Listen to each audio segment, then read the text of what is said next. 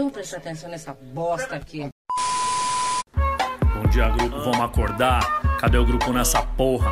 Hoje é dia de defender o Lula das injustiças, de vestir vermelho, de mandar foto do Lula no grupo da família, de exaltar o Bolsa Família, universidades do Nordeste, pleno emprego, alta do salário mínimo e ficar louco. Hoje é dia de Lula lá. Jovens, como poderia escolher um bom presidente uma geração que não viu nem Bebeto e Romário jogar?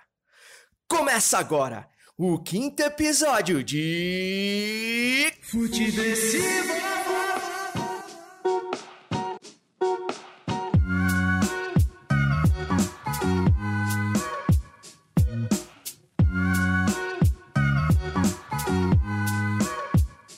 É, seja muito bem-vinda, seja muito bem-vindo. Eu sou César Cartoon e esse é o Futeversivo, podcast destemido que chega ao seu quinto episódio depois de uma semana de lacuna muito bem justificada, já que toda a equipe do Futiversivo, formada por só eu mesmo, estava traindo o movimento e servindo ao capitalismo do mais selvagem na semana passada, até porque, como vocês bem sabem, a mamata acabou.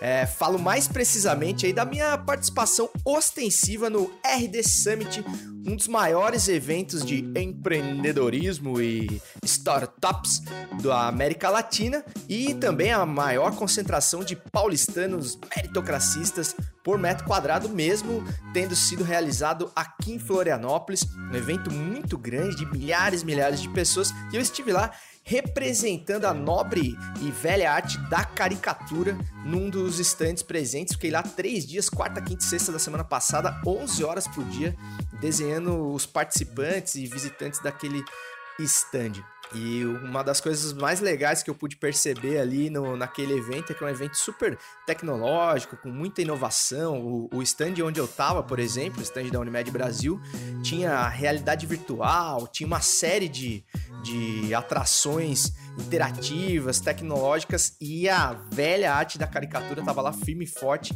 e é a coisa que as pessoas mais queriam, por incrível que pareça, e graças a isso eu continuo sobrevivendo, não é mesmo? Porque se fosse depender do podcast, meus amigos, tava enrolado. Aliás, hoje, feriadinho 15 de novembro, dia da proclamação da República, e eu já deixo aqui os meus parabéns ao príncipe brasileiro, príncipe cujo não me lembro o nome, mas quem se lembra de um príncipe que vive numa república presidencialista, não é mesmo? No mais, já vou aproveitar aqui para falar dos temas que eu deixei de falar na semana passada, deixei de fazer o podcast numa semana, meu amigo, se pudesse escolher realmente a semana onde tudo aconteceu e justo na sexta-feira, que é o dia da gravação, né, do podcast, o, nós tivemos a soltura do Lula. Então, antes de entrar nos temas do programa de hoje, vou falar muito sobre o clássico Vasco e Flamengo do meio de semana. Então, se você é mais do futebol do que da política, dá uma segurada aí que eu já chego lá. Mas sou obrigado a falar da soltura do Luiz Inácio, porque realmente foi o principal acontecimento da semana passada. E falando da questão do, da soltura do Lula, do Lula livre, aliás, Lula livre não, né? Do Lula solto, porque o, o Lula continua inelegível, continua sem os seus direitos políticos, então a luta continua, companheiro. Mas assim, a gente precisa analisar as consequências, né? O Lula saiu, para quem acompanhou o discurso do Lula, tanto na saída da Polícia Federal de Curitiba e no dia seguinte, lá em São Bernardo, o Lula subiu o tom, o discurso dele em nada lembra os tempos de, de eleição 2002, Terninho Armani, campanha de marketing, Lula Paz e Amor, aquela coisa toda, Duda Mendonça o Lula subiu o tom e foi para cima, lembrando os velhos tempos de sindicato, né? Sua voz cada vez mais rouca. Nos seus 74 anos, ele alternou ali momentos de, de ternura, né? De falar da namorada nova e tudo mais. Aliás, até o Lula já beijou na boca e você ainda não. E também com ataques mais duros, né, cara? Ao Bolsonaro a dona Rede Globo, aliás, Lula e Bolsonaro numa cruzada contra a Rede Globo, né? É impressionante, mas os dois acabaram achando um ponto em comum, mesmo sendo tão antagônicos, né? Ele também atacou muito o Sérgio Moro, não poderia ser diferente, né? Imagina você, né, levando aí pro futebol, por isso que eu gosto tanto de misturar futebol e política, um juiz que apita a final de um campeonato tira o principal jogador de um dos times, dá um pênalti para lá de duvidoso, vamos levar para metáfora ao extremo, para o time que se sagra campeão, e no ano seguinte ele vira cartola desse time. Ou seja, o sentimento do Lula em relação ao Sérgio Moro, seu Deltan Dallagnol, não poderia ser outro. Inclusive chamou de canalha, é, adjetivo que eu acho que se encaixa perfeitamente ao Batman brasileiro. Outra coisa interessante da gente pensar é a questão do Cirão da Massa, né, cara? O Ciro deu uma sumida essa semana. Até tem uma entrevista nova dele ao El País que eu ainda não li, mas lerei assim que puder, porque realmente o Ciro fica mais ou menos no meio do caminho aí, né, cara? Ele acaba ele acaba não se afinando realmente com o PT, até porque o Lula tem esse perfil centralizador. Ele não deve largar o osso se ele não se tornar é, elegível para 2022, ele vai com certeza apoiar um candidato do PT, provavelmente o, o Haddad, que já estava ali na pegada no palanque junto com ele, e o Ciro acaba mais uma vez ficando nesse meio do caminho e dividindo as esquerdas, o que é sempre ruim, porque não está descartada a possibilidade de em 2022, mesmo é, conseguindo acordar do pesadelo Bolsonaro, tendo aí outras possibilidades macabras, como o próprio Sérgio Moro, não duvido nada, o seu Wilson Wilson do, do Rio de Janeiro, ou até mesmo um Luciano Huck caindo no nosso colo. Então, quer dizer, se a esquerda realmente não pensar num propósito, numa candidatura única que una todos os partidos PCdoB, P, PSOL e tudo mais, realmente há grande possibilidade de perder o comando do país novamente em 22. Veremos o que acontecerá. Bom, feita a ressalva aqui sobre o tema soltura do Lula, que não podia passar em branco. E lembrando que você tem todo o direito de discordar de mim, sobretudo através do e-mail futeversivo.gmail.com e do arroba César Cartoon, Cartoon com U e M de Maria, lá no Instagram, onde você pode mandar um salve ali, pode mandar um feedback ou pode meter o pau na minha pessoa de maneira hipotética, claro. E falando em feedback, eu tenho aqui duas erratas para fazer. A primeira é de dois futiversivos atrás, é, do Ricardo Queiroz, grande brother, apesar do sobrenome pra lá de suspeito. E o sobrenome dele é tão suspeito, flamenguista Ricardo Queiroz, que tá feliz da vida com a atual fase do, do Fla é, que eu chamei ele de Goulart, Ricardo Goulart, e não de Queiroz. Então peço desculpas aí ao grande Ricardo. Aliás, Goulart é sobrenome de outro brother da mesma pelada, grande Mauro Goulart, que por sinal é gremista e ainda se recupera dos estragos provocados pelo atual time do Flamengo, não é mesmo? Então eu acabei trocando sobrenomes ali. E outro sobrenome que eu troquei é do grande Luiz Abreu, da Orquestra do Preto, que chamei o cara de Luiz Alves. Ele até curtiu o pseudônimo, promete adotar ali nas ladeiras de, de Ouro Preto, quando quiser ali é, disfarçar a identidade. Mas o nome dele é Luiz Abreu, grande Luiz Abreu. Um abraço aí, perdão pela mancada. Aliás, sexta-feira a cabeça já não ajuda muito, então eu acabo trocando até o sobrenome das pessoas. Bom, Feitas as necessárias ressalvas acerca dos assuntos que ficaram para trás aí na última semana, vamos direto pro futebol, porque hoje o raro ouvinte desse podcast terá de aguardar até o final do programa para saber qual a poção mágica em forma de cerveja que é responsável por hidratar a garganta e mente desse podcaster que vos fala. Mudança tática aqui no formato do Futiversivo, de acordo com os feedbacks que vocês me enviaram. Então vamos dar-lhe, porque feriado na vida de autônomo é igual a olho azul em gente feia, né? Não serve pra nada. Levantou pra boca do gol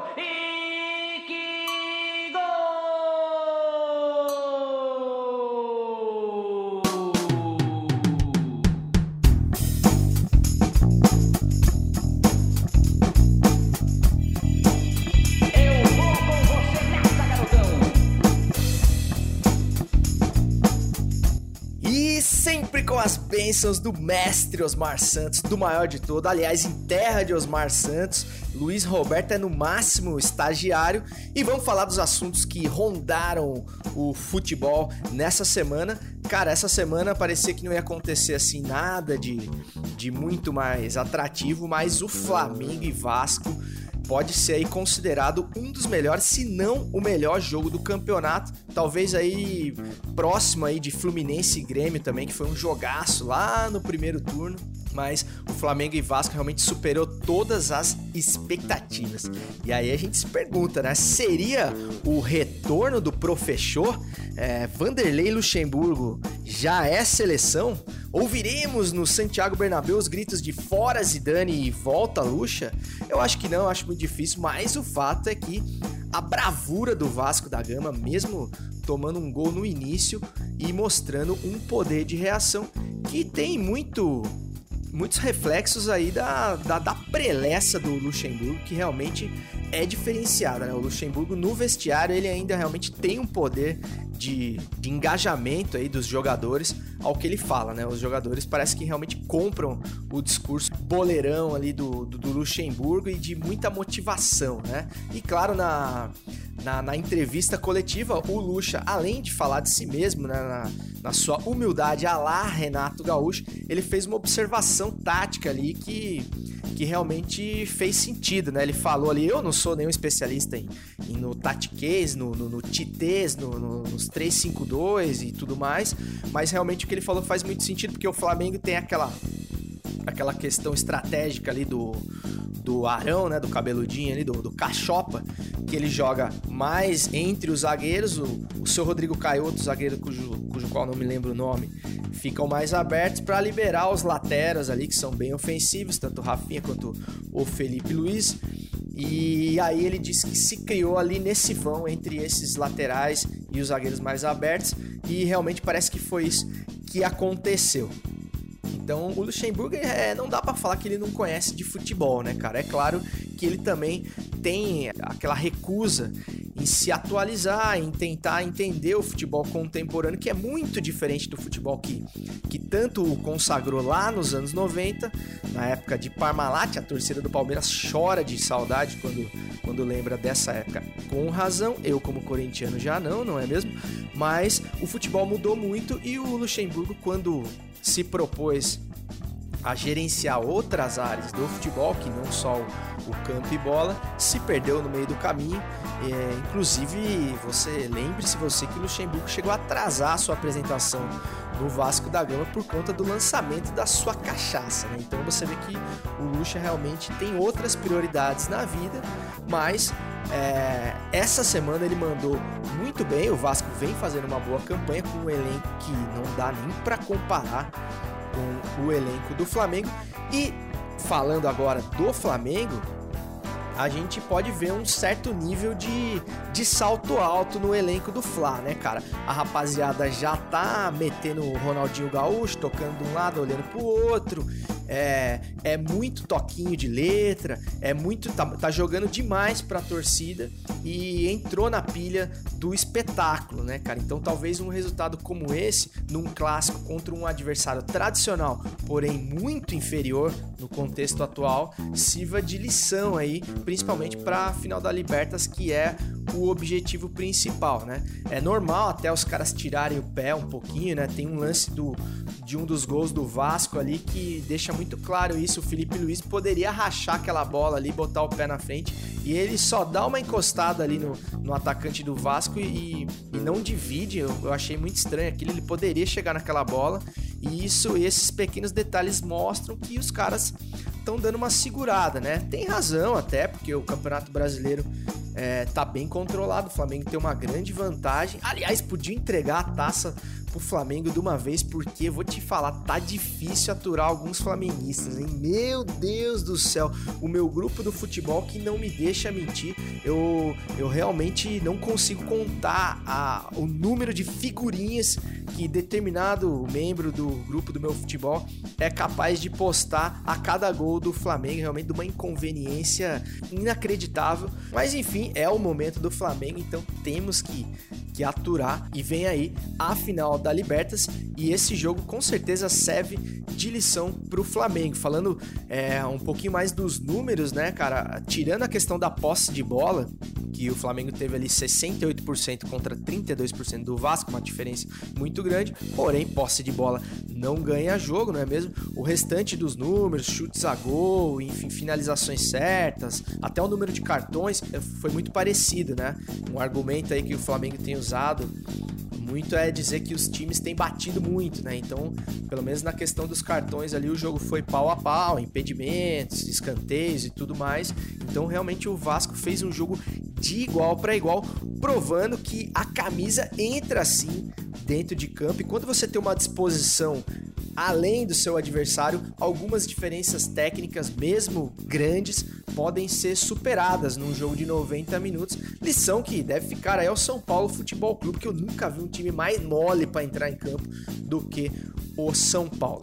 E falando em Libertadores, porque lá sim a coisa vai ser diferente, tem toda aquela atmosfera de Comembol que a gente nunca sabe o que acontece e geralmente essa atmosfera e os bastidores beneficiam os times não brasileiros. Tem a questão também do controle emocional, né, cara? Os argentinos sabem muito bem, são mestres em em lidar com essa questão emocional, em tirar o foco dos jogadores.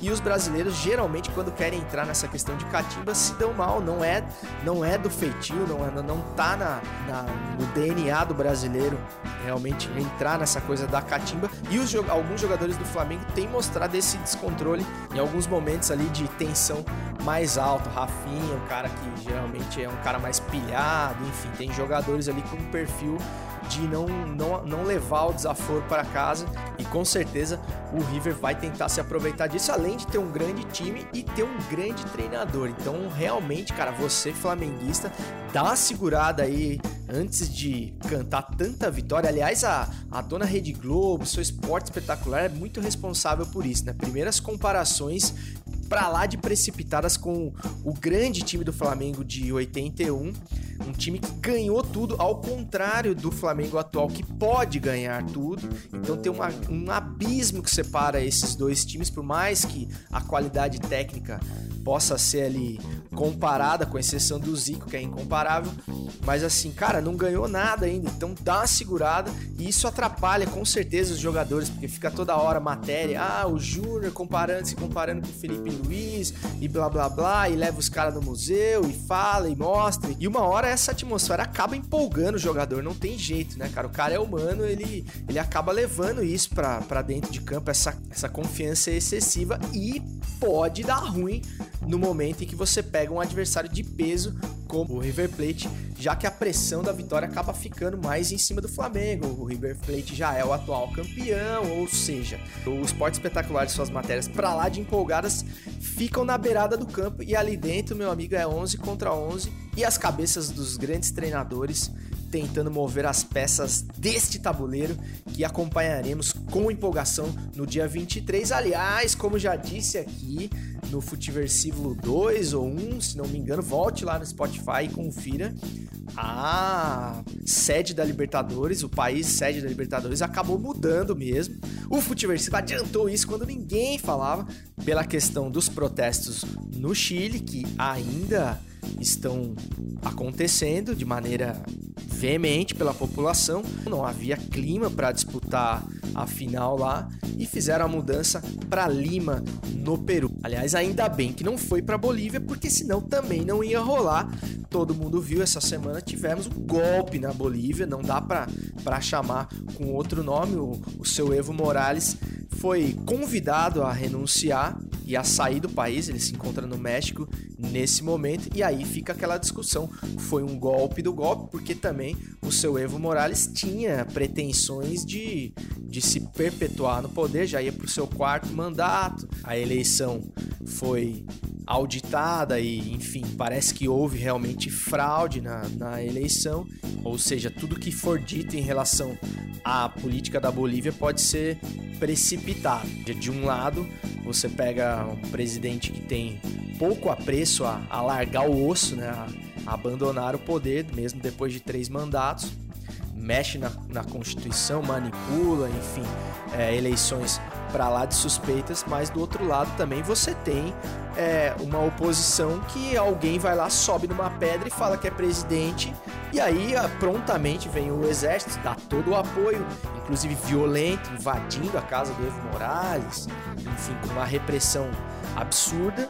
E, claro, países como os Estados Unidos e o Brasil, né, que, que é o maior lambe-bolas dos, dos Estados Unidos na gestão atual, que já reconhece o, o novo governo quando uma pessoa simplesmente como a nossa senadora Janine Anês, de 52 anos, vai lá e se autodeclara presidente da Bolívia. Aliás, aquela entrada dela triunfal com a Bíblia, a Bíblia de Tu, né, uma Bíblia A3, sendo que ela é uma pessoa que não conseguiu quórum nem na Câmara e nem no Senado para para qualquer tipo de tomada de poder. Então realmente é um absurdo as coisas que estão acontecendo na América Latina, né? A Copa América é, da política tá realmente pegando e as consequências, cara, inevitavelmente não serão boas, porque esse acirramento dessas questões ideológicas, esses ultra conservadores dos novos tempos, com essa coisa da, da questão religiosa é, intolerante, muito forte. É, a, é, você pega um país da, como a Bolívia, que tem a maioria indígena, e você vê os símbolos indígenas sendo rasgados, sendo desrespeitados. Então, realmente, a humanidade está chegando num naipe que fica difícil a gente enxergar um futuro otimista, né? E falando em pessoas que sobem numa pedra e se declaram presidentes, caso do seu Guaidó também na Venezuela, é, apoiadores de, de Guaidó, entre aspas, porque se fossem de esquerda seriam chamados de terroristas, invadiram a embaixada da Venezuela essa semana, inclusive com a porrada comendo, e a coisa durou por mais de 12 horas e o governo cumprindo as leis, né, um governo que tem todo o apreço pela Constituição, nada fez porque não poderia entrar na, na embaixada, né? Um território sagrado ali. Então o governo respeitoso que é, nada fez durante um bom tempo Quer dizer, agora você imagina se fosse, por exemplo, um, um, grupo do MST invadindo a embaixada americana do Brasil. Você acha que demoraria quanto tempo para o governo Bolsonaro tomar uma providência? Faça essa reflexão no seu feriado enquanto, enquanto toma uma bela caipirinha acompanhada do seu Magnopirol Gotas. Bom, e já que estamos nesse clima bom de vergonha alheia, vamos falar de vergonha alheia porque quando você menos espera, o 7 a 1 moral aqui esse país é submetido semanalmente volta para nos assombrar.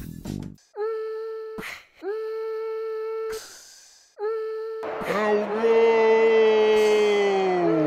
da Alemanha.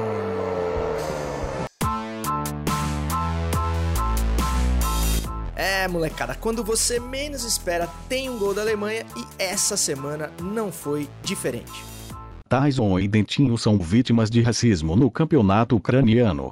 Torcedores do Dinamo de Kiev imitavam macacos quando os jogadores pegavam na bola. Revoltados, os brasileiros deixaram o campo chorando. PQP, essa é de cair o cu da bunda. Exatamente, tem toda a razão, o repórter GPS é de cair o cu da bunda. Aliás, o racismo vai acabar virando quadro fixo aqui no Futiversivo, porque é impressionante como a cada semana tem um caso novo em vários lugares, né, tanto no Brasil quanto no resto do mundo. E inclusive no Brasil existe, já falei aqui no Futiversivo 2, que um site que se dá o trabalho de catalogar casos de racismo no futebol, que é o Observatório Racial Futebol.com.br. Entra lá e você vai ver com seus próprios olhos a quantidade absurda de casos registrados de, de, de ocorrências de racismo no futebol brasileiro. Isso só dentro do universo é, do nicho futebol. Então você imagina isso na sociedade toda, né? O futebol ele é apenas uma pequena amostragem do comportamento da nossa sociedade. É, falando mais propriamente do caso ucraniano, né? O, os torcedores do Dinamo, que era a torcida visitante no clássico ucraniano, ficavam ali imitando macacos toda vez que os jogadores do brasileiros pegavam na bola, o Tyson e o Dentinho, quanta saudade de Dentinho, jogou demais no Coringão na época do Ronaldo. Moleque, gente boa pra caramba. Chegou uma hora que o cara explodiu e a reação dele é completamente compreensível, né? O cara meteu um fuck off pra, pra torcida com toda a razão e chutou a bola na galera. E aí o que aconteceu? Além dele ser expulso, é, todo mundo ali se solidarizou com ele no, num primeiro momento, os outros jogadores, só que aí ele foi expulso e o jogo continuou. Ou seja, o cara acabou sendo punido por sofrer um desrespeito desse tamanho, um, um, um desrespeito que machuca a alma da pessoa, que, que vai lá no, no, no âmago, no, no que tem de mais precioso na dignidade humana, né? E o cara ainda é punido por isso. Parabéns ao juiz aí que teve essa atitude lamentável de punir o Tyson com um cartão vermelho depois de tudo que ele passou, uma humilhação pública, em massa, que realmente faz a gente ter vergonha de, de ser humano, cara. É inacreditável como pessoas possam ter esse tipo de comportamento, ainda mais lá no velho mundo, né, cara? Uma sociedade mais antiga, que teve tempo de evoluir, que teve tempo de, de ver as transformações nas sociedades, na, na, cultura, a miscigenação, enfim, e realmente esse ranço do, do racismo, da, da, da, escravidão, continua a, a nos visitar. Um fantasma realmente, uma praga que parece não ter fim. E como a gente adora imitar os gringos, né, em tudo, a gente também tem um caso de racismo à brasileira acontecido no Mineirão, em Belo Horizonte, essa semana também. Eu vou até falar aqui o, o nome do, dos racistas, porque a gente tem que divulgar esse tipo de comportamento para que essas pessoas sejam marcadas pelo que elas são. Né? São, são dois irmãos, o Adrier e o Nathan Silva. Guarde bem esses nomes, a Adrier Silva e Nathan Silva, que é são as os RGs aí do, dos racistas. Eu vou ler aqui as aspas de um deles.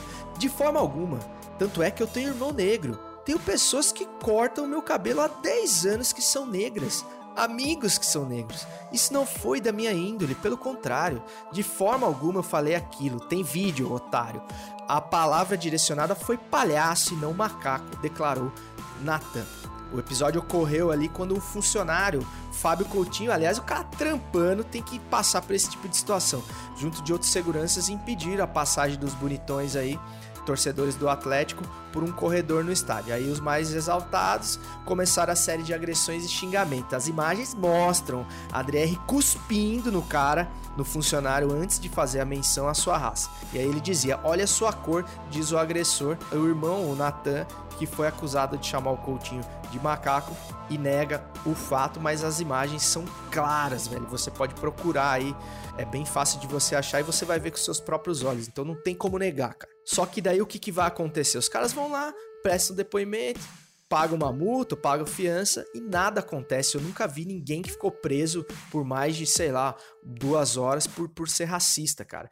E é por isso que os casos continuam acontecendo, cara, porque realmente se as punições não forem mais severas, esses caras vão se sentir aí legitimados, encorajados a, a repetir esse tipo de comportamento inaceitável numa sociedade viável.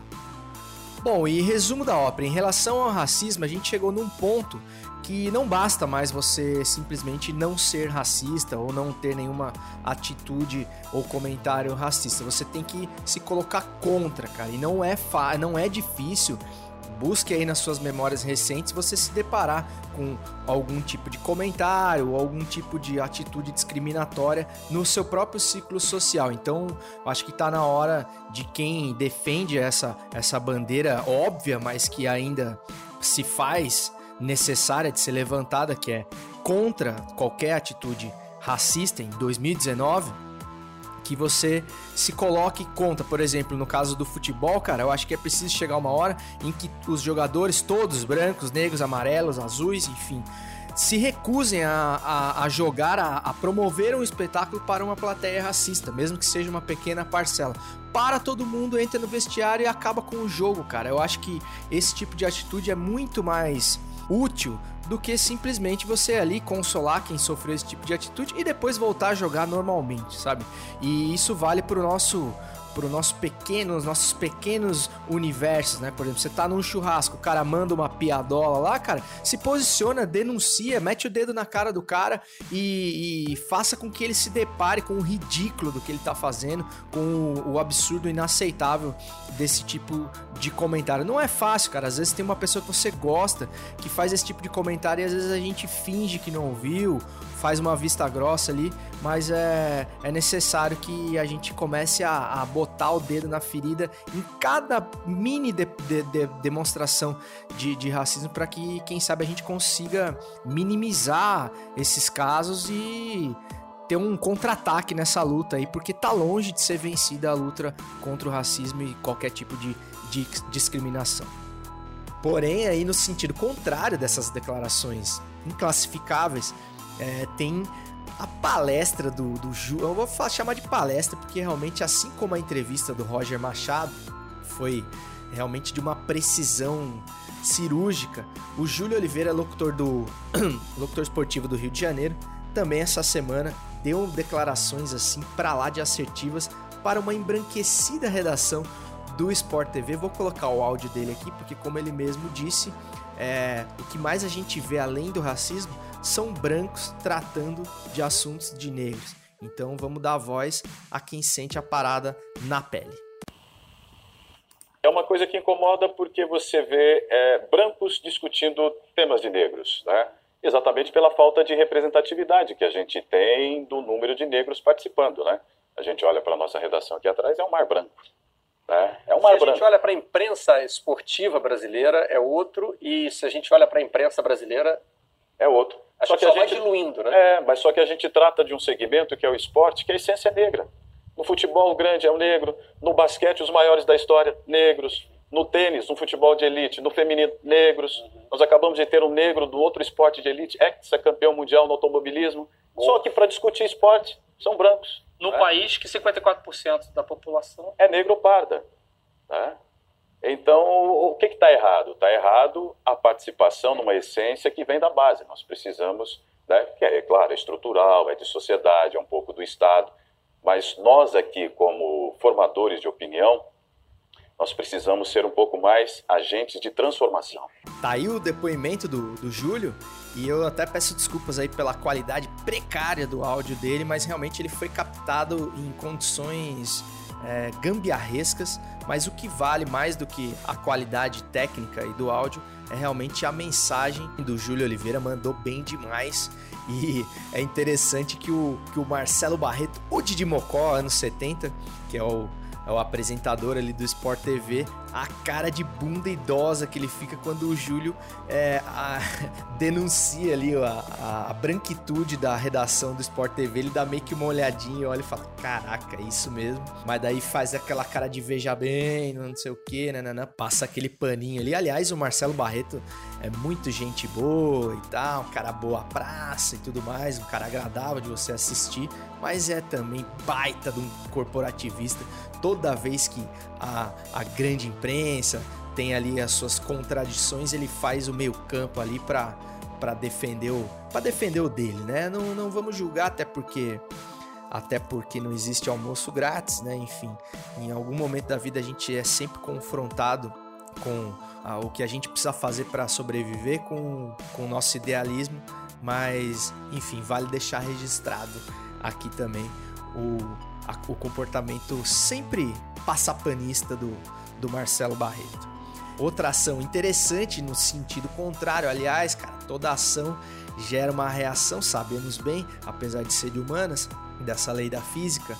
Então, quanto mais repressão, quanto mais agressão, mais você vai ver reações no sentido oposto de liberdade, enfim, de, de, gritos que precisam ser dados quando as coisas estão saindo do controle. E a torcida jovem do Santos Futebol Clube, time que tem como seu maior representante o maior jogador de todos os tempos e negro, da cabeça aos pés, seu Edson Arantes do Nascimento. Aliás, o Edson não, né? O Pelé. Aliás, eu não, não, não gosto de falar em nome de torcida organizada nenhuma, nem do meu time, porque realmente são organizações muito contestáveis muito contestáveis em, em determinados, em vários momentos, mas não dá para negar que a torcida jovem mandou muito bem com essa campanha e eles, eles colocaram um comunicado nas redes sociais que foi em, em, em primeiro lugar aí no, nos trends do, do Twitter essa semana que diz assim: se você é racista, preconceituoso ou xenófobo, por favor, não compareça aos jogos do Santos Futebol Clube. Não seja sócio rei e não use os nossos produtos oficiais. Melhor ainda, deixe de torcer para o Santos. Você não merece esse clube e não é bem-vindo em nossa casa. Coincidentemente, quem confirmou presença na Vila Belmiro amanhã para o clássico entre Santos e São Paulo, para o nosso tradicionalíssimo Sansão, foi o presida Jair Bolsonaro. E junto a esse comunicado da, da torcida jovem do Santos, vinha a hashtag que ficou em primeiro lugar, que diz assim: hashtag Bolsonaro na Vila não. Eu não entendi realmente essa associação que a torcida do Santos fez com entre racismo e presença do Bolsonaro na Vila Belmiro. É, posso estar sendo inocente aqui, né? Mas realmente não vejo nenhuma, nenhuma relação, né? Não sei se o, se o Bolsonaro em algum momento já, já se identificou aí, ou já deu alguma declaração nesse sentido. Alguém pode refrescar minha memória ali no futeversivo.gmail.com.br.com, mas a, a torcida do Santos parece que realmente não quer a presença do Bozo na Vila Belmiro e aliás, o Bolsonaro não tem nada que fazer lá, ele não é palmeirense, então não sei o que ele vai fazer no jogo do Santos. Aliás, sei, ele vai fazer média com a turminha do BRICS, mas se ele quiser entrar no alçapão sagrado da Vila Belmiro sem receber um, um chorume de vaias, vai ter que fazer o corre ali nos bastidores para entrar bem pianinho. Né, já tem uma estratégia ali para ele ir, parece que está confirmada a presença dele, ele vai entrar depois do início do jogo e vai sair antes do fim bem na surdina, como é bem comum no comportamento dos ratos. Mas eu gostaria muito que ele não fosse, porque realmente parece que ele não é bem-vindo. Ou então que ele fosse e ficasse exposta publicamente mais uma vez a, o descontentamento da, da torcida Santista, que mandou bem demais. E vamos ver como é que vai ser lá no sábado essa interação entre Bolsonaro e Vila Belmiro. Aguardemos. Bom, é isso. Então, depois de mais um gol da Alemanha, o 7 a 1 que insiste em nos visitar, vamos para o quadro que terá a petulância de dizer o que, que você vai assistir, o que, que você vai ler, o que, que você vai ouvir no seu feriadão entre uma ressaca e outra. Quem? Chegando mais um Quem Indica, quadro que tem a pachorra de te sugerir aí um conteúdo nesse, nesse oceano de opções que é a internet, que é a TV a cabo, enfim, a gente realmente tem carência de curadoria e não de, de, de quantidade, né? Então, realmente, às vezes uma dica pode ser valiosa para algumas pessoas e para outras nem tanto, já pode ser uma coisa mais batida, talvez seja até o caso do, do que indica dessa semana, porque eu vou falar de uma série pra lá de clichê que tá ali na tua cara toda hora que você abre a, a, a timeline ali do, do Netflix, o feed do, do Netflix, que é o Explicando, que é uma, uma série da Netflix em parceria com a Vox, que é um importante canal britânico, está na sua segunda temporada. É, um, é realmente o nome diz tudo, né? Ele é, tem episódios muito didáticos, muito explicativos sobre temas dos mais variados, como por exemplo, ele vai do, do pop coreano, é, fala de um episódio que fala de monogamia, outro que fala por que, que as dietas geralmente não dão certos. E eu peguei um, um episódio aqui para sugerir como, como ponto de partida, caso você não tenha visto nenhum, que é o, é o episódio que fala sobre o futuro da carne. É, eu achei muito interessante. Eu sou um, um, um carnívoro voraz, não, não, não não tenho ainda a, a pretensão de me, me tornar vegetariano, talvez nunca o faça, mas é interessante a abordagem do futuro da carne. Primeiro ele faz toda aquela abordagem sobre como é, é incompatível com um futuro viável, né? A questão da produção da carne, a quantidade de espaço que você precisa para criar o gado, é, o gás metano, que nada mais é que o peido do, dos animais que, que realmente causam um grande, um, um grande prejuízo ao, ao, meio ambiente, à poluição, a, as quantidades absurdas de água que se gasta na produção da carne. Enfim, primeiro ele faz todo, todo esse, é, mostra todo esse cenário caótico né, na produção de carne e depois ele apresenta algumas soluções e principalmente a, a questão do Impossible Burger. Não sei se você já ouviu falar disso, mas eu achei muito massa porque geralmente as soluções que a gente tem veganas ou vegetarianas, elas são muito ruins, né, cara? São muito diferentes da carne de verdade, né, cara? Então realmente para quem para quem não abre mão daquela carne suculenta, sangrante, realmente com aquele aroma, com aquele defumado que me dá água na boca no momento em que gravo esse episódio. Fica muito difícil você convencer uma pessoa dessa que tem essa cultura alimentar já enraizada, né? Por exemplo, aqui no sul do país, se você pega um, um gaúcho clássico, né, cara, e pede pro cara comer um, um hambúrguer de soja, o cara te dá com a cuia na, na cabeça, né, cara? É impossível fazer um cara desse enxergar uma possibilidade dessa, porque faz parte, tá impregnado na cultura dele o consumo da carne, a criação do gado e toda aquela história.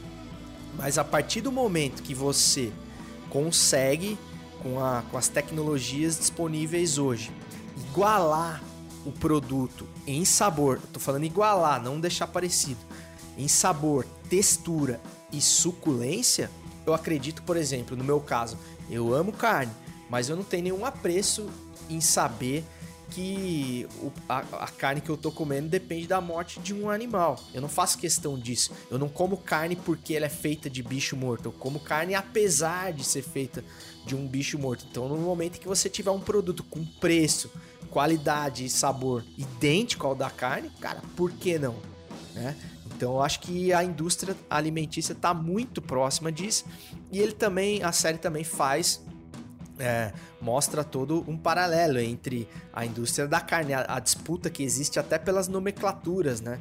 Para você não poder chamar, por exemplo, de hambúrguer um, um, um, uma mistura ali que não é feita de carne animal. Né? Então tem todo um cenário ali, enfim, muita água para passar debaixo dessa ponte.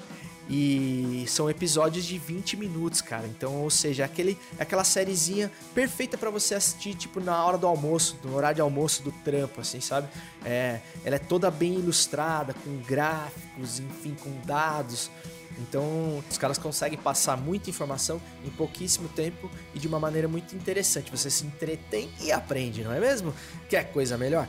Então fica aí a dica do Quem Indica dessa semana, explicando na Netflix é, a primeira temporada é muito boa também, a segunda fala mais de, de, de assuntos relacionados à mente humana, ansiedade, insônia, enfim, temas super pertinentes e atuais. Então eu acho que você vai ser muito feliz assistindo essa série, mas é claro, não deixe de curtir o seu feriado a céu aberto para ficar enfurnado vendo Netflix. Ou sim. E depois do que indica, como prometido, revelaremos agora sim o trago da semana, o néctar em forma de bebida que refrescou a mente e a garganta deste podcaster que está trabalhando sim no feriadão, porém não sem tomar uma coisinha.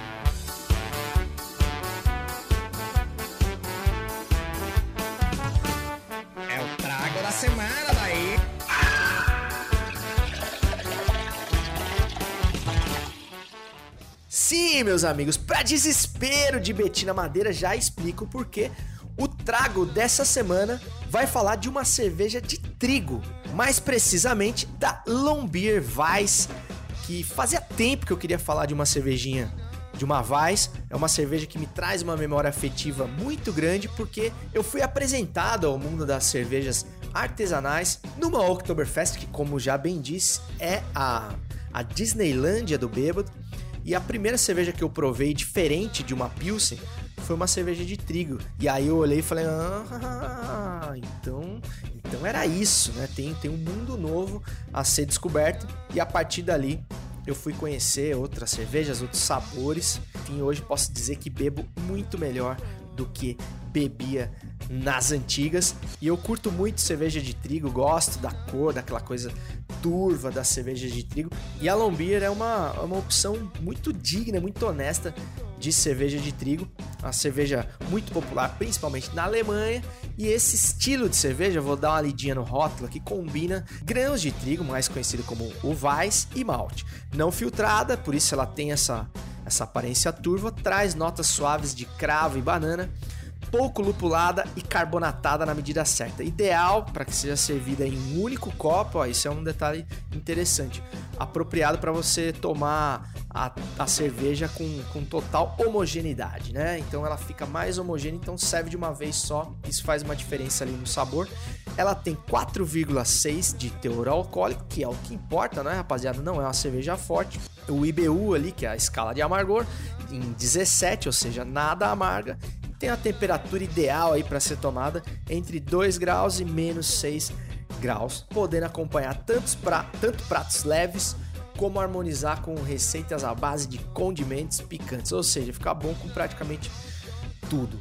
A Lombia, aliás, é uma cerveja que participou do RD Summit, era o fornecedor oficial ali de chopp no, no happy hour pós-evento. Aliás, foi um evento de jornada dupla para minha pessoa, porque eu tinha que me dedicar 11 horas à nobre arte da caricatura, como já havia dito, e depois mais algumas horas no open bar que era oferecido depois de cada dia de evento. Então, realmente foi uma jornada dura, mas sobrevivi a três dias consecutivos de ressaca, tomando a Lombier Pilsen, que eu achei ok, nada assim sensacional, mas uma boa cerveja Pilsen.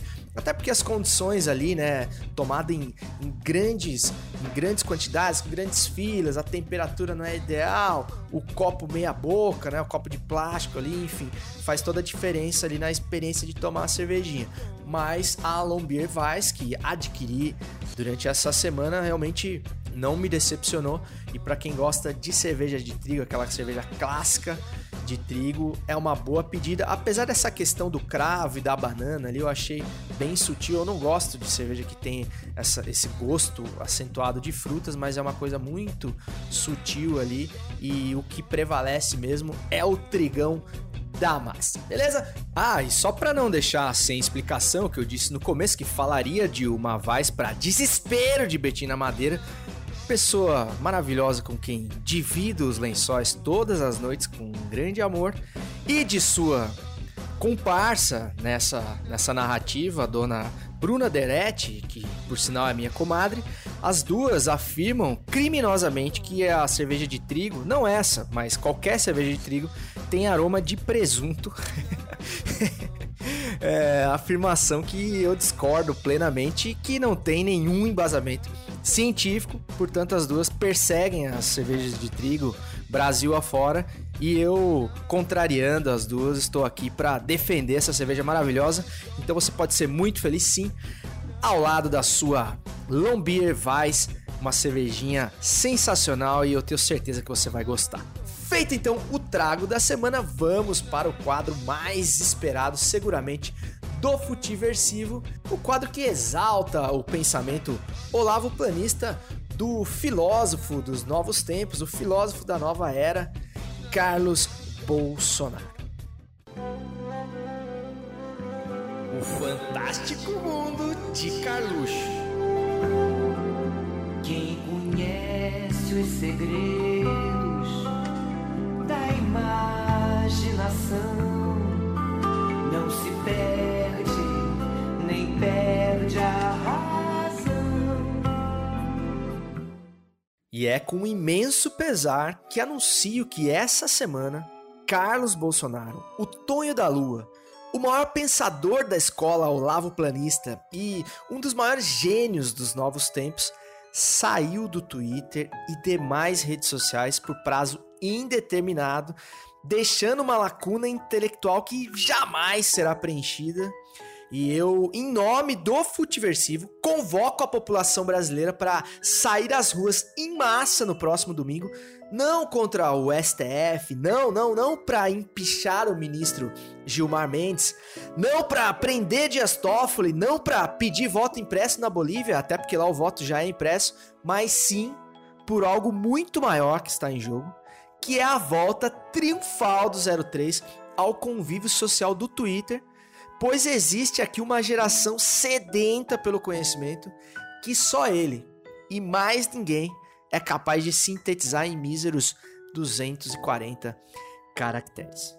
Bom, e já tomado aqui, me, me refazendo aqui da emoção, declaro inaugurado oficialmente o feriadão desejando que você não gaste todo o seu seguro-desemprego na balbúrdia e guarde 7,5% para uma utópica aposentadoria, mesmo sabendo que ela jamais chegará. Até semana que vem e segue o jogo! Luiz Inácio falou, Luiz Inácio avisou. 300 picaretas com anel detetor. Luiz Inácio falou, Luiz Inácio avisou. Luiz Inácio falou, Luiz Inácio avisou. 300 picaretas com anel detetor. Luiz Inácio falou, Luiz Inácio avisou. Eles ficaram ofendidos com a afirmação que reflete na verdade o sentimento da nação. É lobby, é conchavo, é propina, é jeton, variações do mesmo tema sem sair do tom. Brasília é uma ilha, eu falo porque eu sei, uma cidade que fabrica sua própria lei.